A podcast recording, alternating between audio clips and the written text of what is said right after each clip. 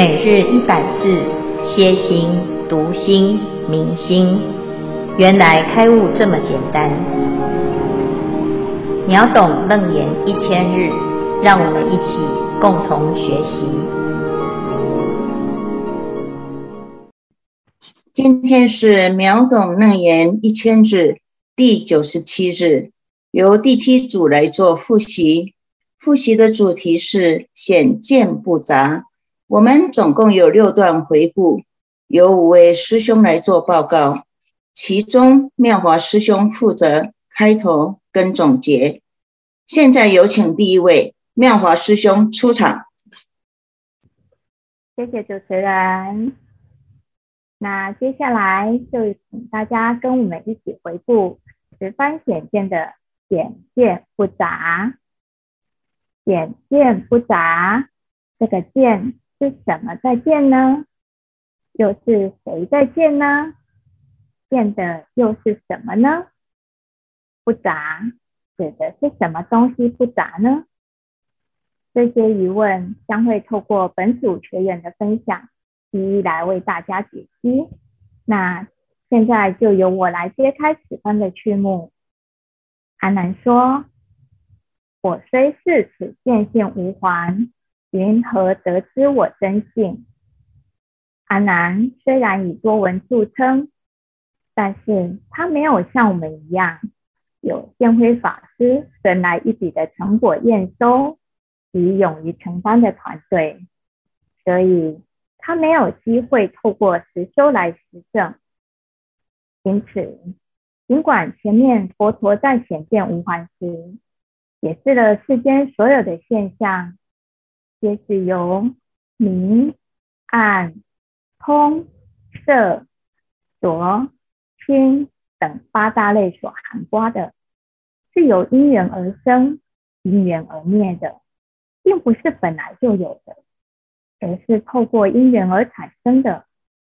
那既然是由因缘而来，当还给最初的缘之后，那还不掉的，就是本具的了。也就是我们本来就有的自信了。阿难说，他虽视此见性无还，虽是虽然，表示他虽然听得懂佛所说的起无还，但是因为他是用意识心、攀缘心在听法，所以他现在跟我们一样，就是。虽然师父也一再跟我们强调要相信自己，肯定自己，可是我真的会成佛吗？我可以吗？对自己的自信还是有那么一点怀疑的。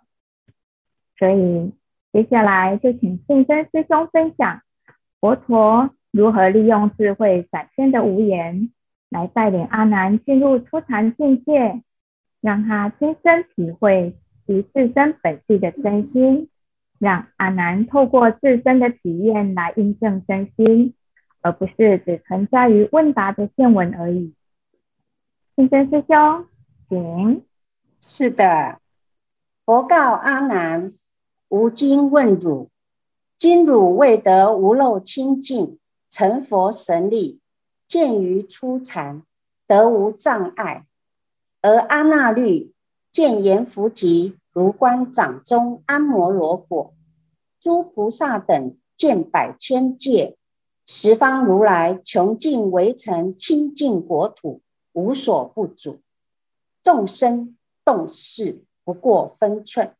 这里，今汝未得无漏清净，成佛神力，见于初禅，得无障碍。阿难啊，这是声闻之见，得天眼。而阿那律见阎浮提如观掌中安摩罗果，阿难，这是阿罗汉证我空得慧眼，也是声闻之见。诸菩萨等见百千界，这是菩萨之见得法眼。十方如来穷尽围城清净国土，无所不阻，这是如来之见得佛眼。众生动识不过分寸，这是凡夫之见得肉眼；阿难，这五眼你我皆具足，为什么你会看不到呢？因为这是见物层次，由于智慧层次，也就是心的力量的不同所造成的。那阿难呢？这五眼哦，有一句是五眼颂：肉眼爱非通，天眼通非爱。慧眼了真空，法眼为观俗，佛眼如天日，照异体还同。佛陀让阿难从物见来显自信。阿难啊，这五眼你我皆具足啊，那你现在到底知道是？物还是见了吗？接着下来，阿难，且无与汝观四天王所住宫殿，中间片然水陆空行，虽有昏明种种形象，无非前尘分别流碍。阿难啊，我带你去看四天王所住的宫殿，这中间啊，遍染了水陆空行。有昏暗，有光明，种种的形象，不过是前尘罢了。什么是见？什么是物？阿难，现在懂了吗？让我们继续看下去。欢迎资灵师兄上场。好的，看起来呀、阿难呢还是没有懂哈。那个下面这一段经文呢，佛陀呢就是为了要打破阿难的迷思啊，让他清楚的看见谁的心在看，什么是自，什么是他，请阿难要分清楚哦。我们现在来看下面的经文：汝应于此分别自他，今吾将汝择于见中，谁是我体？谁为物相？这里有一个“折”字呢，这个“折”就是分辨的意思。我体呢，就是自；物相呢，就是他。那佛陀跟阿难讲说啊，阿难啊，你要把自和他分清楚哦。自呢，就是见性，能见之人；他呢，就是物相，所见之物。佛陀在跟阿难说啊，现在啊，我带着你一起来分辨，来看看这个看的动作啊，是用什么在看？谁是我体？谁在看？谁是物象？谁是被看？这两件事情啊，要把它分辨得清楚，自和他，这是非常非常重要的。再来，我们再看经文：阿难，即汝见缘。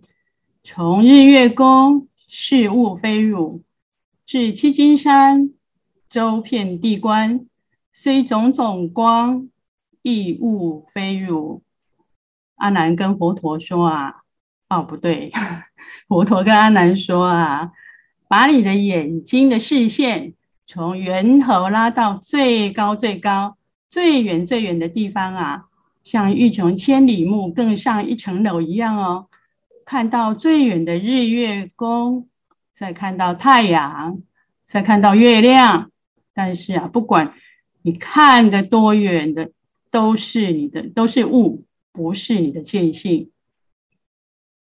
再来，渐渐更观，云腾鸟飞。哦，上面还有漏掉一段没有讲到，是七金山那里哈，佛陀接着。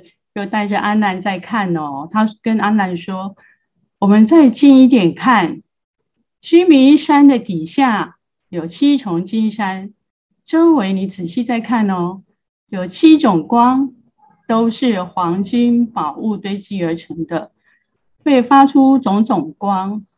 但是呢，这些也都是物，不是你的见性哦。接下来，渐渐更观。”云腾鸟飞，风动尘起，树木山川，草芥人畜，闲物非汝。阿难，你再拉近再看哦，看天上的云在飘，天空的鸟在飞，风在动，尘土在飞扬，树木、森林、河川、小草、人、畜生，这些呀、都是物，不是你的见性哦。以上这一段经文呐、啊，佛陀是直接要让阿难了解到，阿难的真心跟修行是阿难自己的。佛陀的真心和修行是佛陀的，是互不相干的。虽然是亲兄弟呀、也要明算账，分清楚，不能混为一谈哦。阿难看见的物是自己的见在看，而不是佛陀借给阿难帮阿难看的，来证明见不是物。接下来的经文呢、我们就请景州师兄。阿难，是诸近远诸物性，虽复差殊，同如眼睛清净所著，则诸物类自有差别，见性如殊。此经妙明，诚如见性。在上一段，智霖师兄说明了，从佛陀说明了，所有看到的东西呢，是物，而不是我们阿难自己的见性。那在这一段呢，佛陀呢又用另外一个角度来跟阿难做个说明。从远诸远近，我们看到的这些东西呢，不管是山、是云、是树，或者是远近处的这些人或船等，这些东西呢，它都有一个悟性。那这个悟性呢，虽然呢有差别，我们看它的外形、形状等等都是有差别的，但是我们可以看到，我们有一个见性，它这个见性呢是。见精清净所主，虽然诸物各有差别，它的外观的形状、属性等等各不一样，但是我们能见的这个见性呢是没有差别的。那这个精妙绵密的这个见性，如果不是我们的见性的话，那又会是什么呢？那在这里呢，佛陀呢从另外一个角度再跟阿难说明了，我们看到的差别，虽然物品种种差别，但是见性不变，这是我们看到的。虽然佛陀在带着他看到了，嗯，各个四王四天王的宫殿，但是实际上呢，能见的这个见性呢，还是在阿难这边自己能够看到。那在接下来呢，我们就请英同师兄呢，再跟我们说明一下，佛陀再用另外的一个角度来说明这样的一个论点。好，我们先来复习经文：若见事物。则汝亦可见吾之见，若同见者，名为见吾。吾不见时，而不见吾不见之处？若见不见，自然非彼不见之相；若不见吾不见之地，自然非物，允何非汝？啊，这段经文哈、哦，听起来有点绕舌。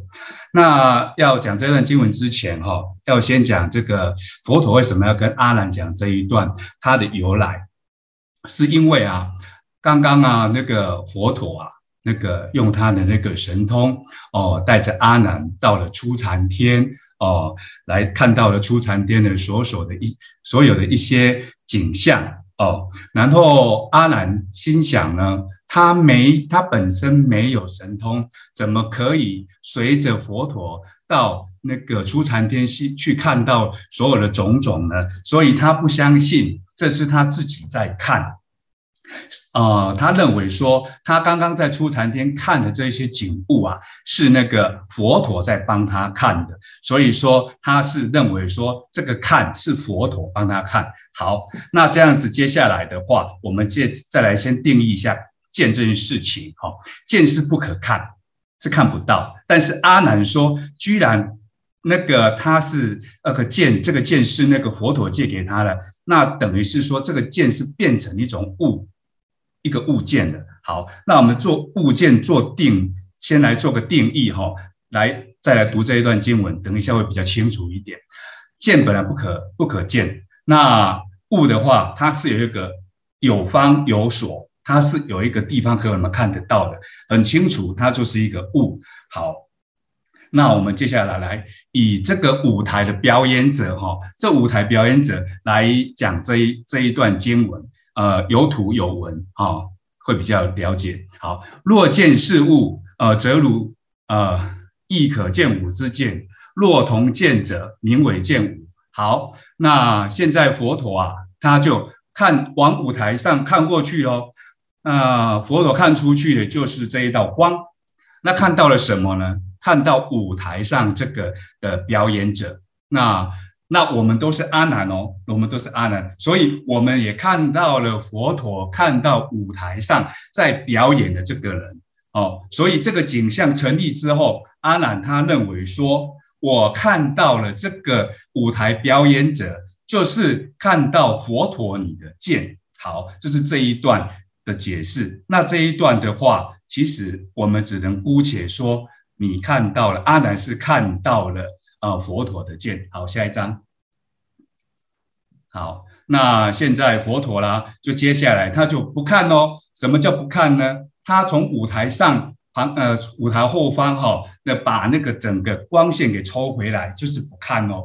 那不看哦，那就问阿难啊，我现在不看了啊，你呃为何看不到我不看的地方呢？好，下一段。那刚刚有定义过喽。如果是物的话，必然有方有所，一定有一个东西存在。好，那现在阿难，你如果执意说你看到了我的不看，那你看到的，你自然非彼看到的，那就是一个东西呀、啊。好，那如果你不见我不见之地，那不是东西耶，那就是见性。好，那所以说呢，见它不是物。所以刚刚佛陀我啊带你到那个初禅天啊，去看到所有的种种的景物，都是阿难你自己在看，这是你不用怀疑的。好，下一章。好，这一段的结论就是说啊啊，见不是物。好，那接下来由妙法师兄来替大家来做总结。感恩师兄。我们这么认真的来分享这一段绕口令式的内容，那不知道各位的智慧是属于无眼的哪一种层次呢？还是跟我一样听得一知半解的？还是说完全的不飒飒？亚龙伯没有关系，如果你们还有疑惑，等我们分享完，等一下再将解释权交还给见辉法师。那我们刚刚从前面信真师兄分享阿难成佛神力达到初禅的标定能所，可以让我们看到无眼的层次，以及志玲师兄他正面分享物不是见。那接着锦州师兄也从正面来分享见不是物。当然，最难的还是英通师兄从反面来分享“见不是物”的这个部分。所以接下来就由我再跟大家从反面来分享“见不是物”，以及阿南听完的这些的态度。其实这个部分要阐述的很简单，就是体性的问题。汝既见物，物既见汝。不就是南宋辛弃疾他在《贺新郎·我已甚衰矣》里面提到的“我见青山夺吾妹，料青山见我亦如是”吗？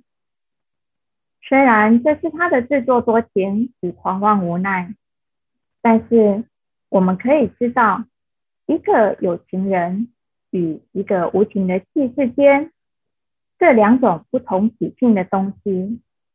如何能相混杂在一起呢？难道是你中有我，我中有你吗？所以佛陀跟阿难说：当你见到初禅所有殊胜的景象，都是真实的你。见性是遍及一切的，不是你，还有谁呢？到了这个时候，你还要怀疑你的真心来向我求证吗？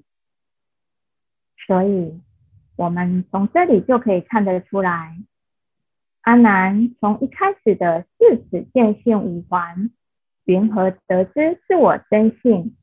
到显见不杂的最后，即便亲身体验过初禅的境界，知道了见不是物，物不是见，对于自己的真心，还是一样有疑惑的。因此，我们从阿难在这一番的反应中，得到以下几点启示，那就是个人业力各自担。在前面分别自他时，佛陀已经向阿难强调过，在看初禅境界的人是阿难自己的见，而非成佛神力才看得到的。你是你，我是我，你我本心不带，所以。不要想说有别人可以依靠，一切靠自己努力。要相信自己，肯定自己。另外，还有一点老生常谈的，就是随缘的人生态度。一开始，阿难用意识的贪缘心来看显见无还，所以这也告诉我们。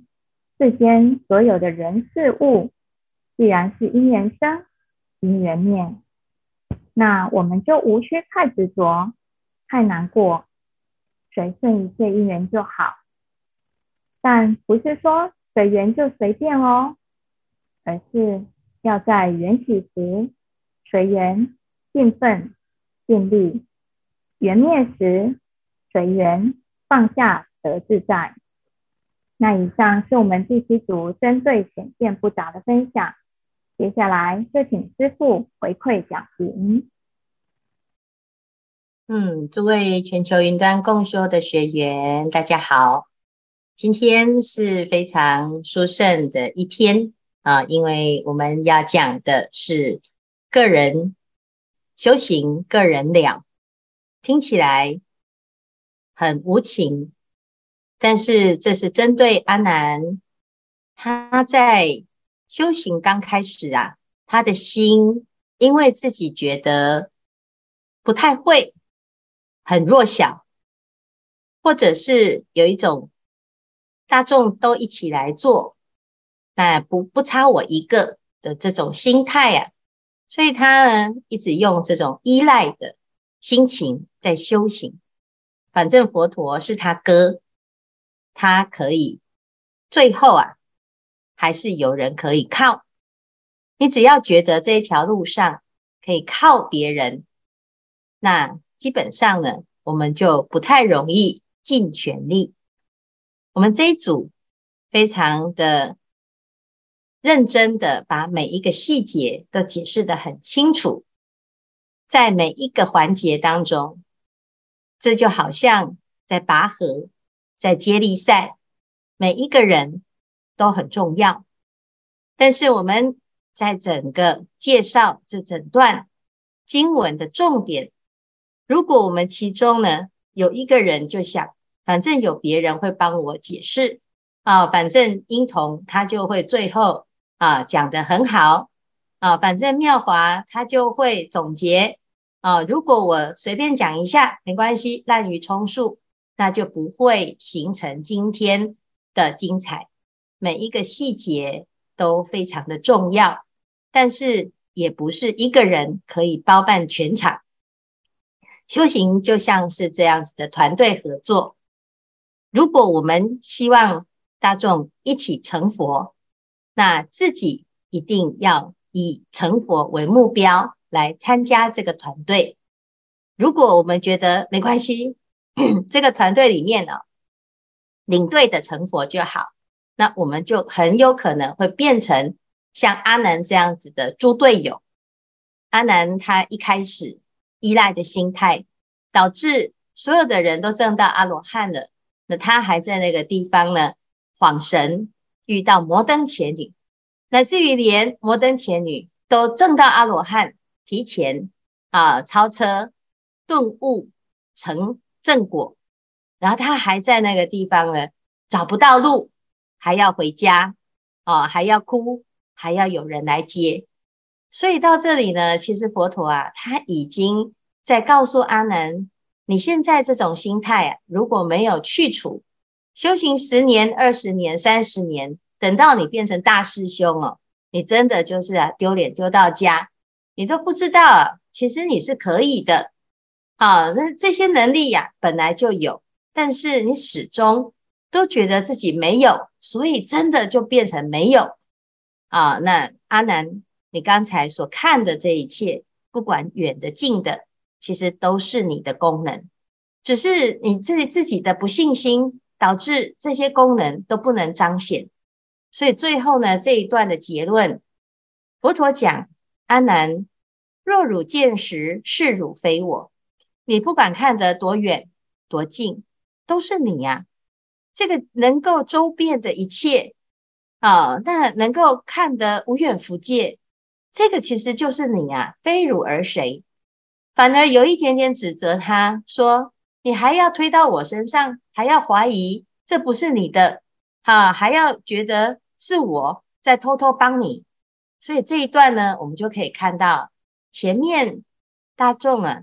都非常认真的，一下子从正面告诉他见不是物，一下从反面告诉他物不是见。那我们不要混淆在一起。好，那最终呢，我们一定要相信自己的心。好，那这个如果要串联到修行呢？如果我们遇到一个人，这个人告诉你说：“师兄，你这么精进，你帮我听就好。”啊，你听了之后再来告诉我，啊，到底重点在哪里？啊，那你可以帮他吗？那你要看他是什么根性的人。有的人只想要等着功德回向，啊，你帮他回向就好。啊，那有的人呢，诶，他是可造之材，你就带他来听听看，说不定啊，他听了之后会比我们进度还要快。好，但是。为什么在这个地方啊，要讲到显见不杂呢？其实是因为针对阿难，他有一种依赖，佛陀为了要去除他的依赖心，所以告诉他：你修你的，我修我的，我没有办法代替你修，你只能靠你自己。好，那这个阶段呢，叫做不杂，就是楚河汉界分得很清楚。但是这个问题呢，我们就要回到，诶。那为什么佛法里面讲还有回向这个字呢？如果有这个回向的功德，那木莲救母他是怎么救的呢？那难道木莲他要去救母亲的时候，他车去找佛陀？佛陀说没有办法，你只能修你的，你的妈妈只能靠他自己。那这样子木莲救母就不成立啦。如果以显见不杂的这个理路来讲的话。佛陀不应该教木莲去救他的母亲啊，因为兄弟上山各自母努力，母子至亲依然他还是要各自走他自己要走的路啊。好，所以呢，留下一个悬念，我们问问看啊，这个第七组这一组呢，你研究完这个不杂的时候啊，有没有这个疑问呢？好，那佛法里面讲的。功德回向，它究竟是什么呢？第二，我们修七周圆慈，修慈心观，啊，可以改变人际关系，可以改善别人的跟我之间的一个不好的相处模式。那这个是不是也变成好像可以代替修行哦？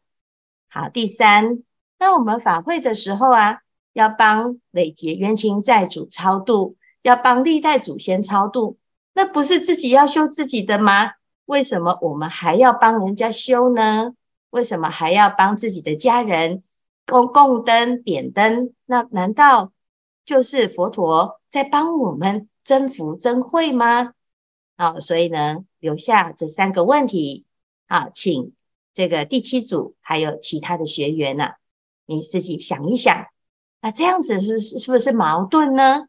好，那如果你也有这种疑问呢，我们先不要急着答解答，因为过来呀、接下来哦，我们在过了两段之后呢，就会看到有答案出现。好，但是目前是因为安南他有一种依赖，他觉得啊，这个懒惰怎么样？懒惰无劳我修，所以佛陀啊要告诉他：你好，太暴殄天物了，你竟然不知道你自己这么棒，你以为啊别人可以帮你，其实没有人帮得了你。我们最大的敌人常常都是自己作茧自缚、画地自限。但是阿难他从来不知道自己这么棒，所以也不需要他这么棒。他是整个家族里面最小的，他一出生，所有的一切通通都做好了。好，他含着金汤匙出生，他只要负责挥霍他的人生，所以他不需要努力，他就得到一切，很有福报。但是也腐蚀了他的斗志，也让他呢没有机会从零开始，脚踏实地的去开发他的潜能。所以呀、我们要知道每一个人的因缘而造就了他现在的成就。那如果我们像阿南也是很有福报，那我们就要去思考，嗯，这佛法其实还会有另外一种人生的层次。但是如果呢，我们没有像阿南这种条件，我们很辛苦啊，导致自己对自己的信心不足。那在这个时候呢，我们也不妨碍用这一段来思考一下，即使阿难很有福报，还是自己修来的。